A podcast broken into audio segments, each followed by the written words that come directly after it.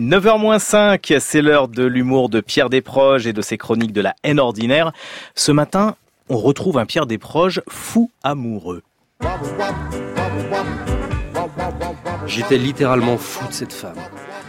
Pour elle, pour l'étincelance amusée de ses yeux mouillés d'intelligence aiguë, pour sa voix cassée, lourde et basse et de luxure assouvie, pour son cul furibond, pour sa culture, pour sa tendresse et pour ses mains, je me sentais jouvenceau fulgurant, prêt à soulever d'impossibles rochers pour y tailler des cathédrales où j'entrerais botté sur un irrésistible alzan fou, lui aussi. Pour elle, au soir d'usure casanière où la routine alourdit les élans familiers, en érodant à cœur les envies conjugales, je me voyais avec effroi quittant la mère de mes enfants, mes enfants eux-mêmes, mon chat primordial, mon chien essentiel, et même la cave voûtée, humide et pâle qui sent le vieux bois, le liège et le sarment brisé, ma cave indispensable et secrète où je parle à mon vin quand ma tête est malade. Et qu'on éclaire qu'à la bougie pour le respect frileux des traditions perdues et de la vie qui court dans les mille flacons au nom magique de châteaux occitans et de maisons burgondes.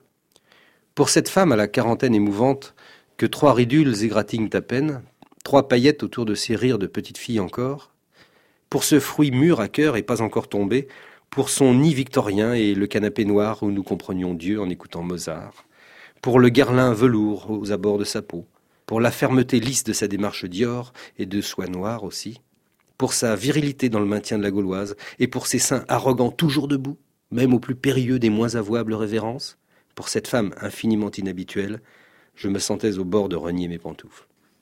Je dis qu'elle était infiniment inhabituelle, par exemple, elle me parlait souvent en latin par réaction farouche contre le laisser-aller du langage de chez nous que l'anglomanie écorche à mort.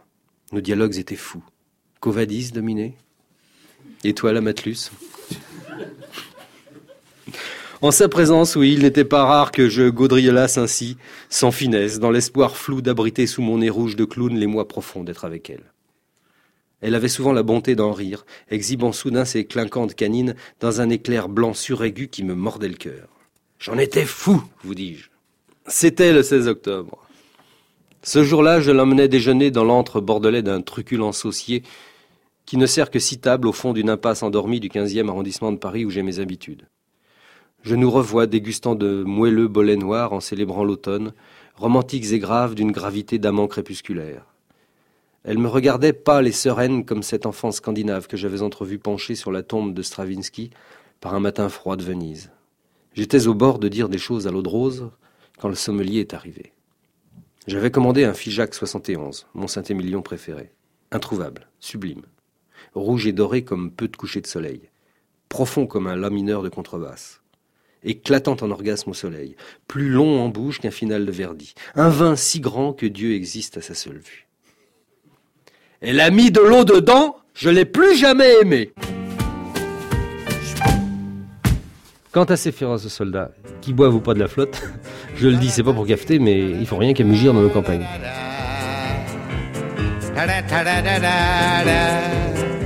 La comédie d'un jour, ah, la comédie de ta vie, la comédie, la comédie, la comédie, la comédie.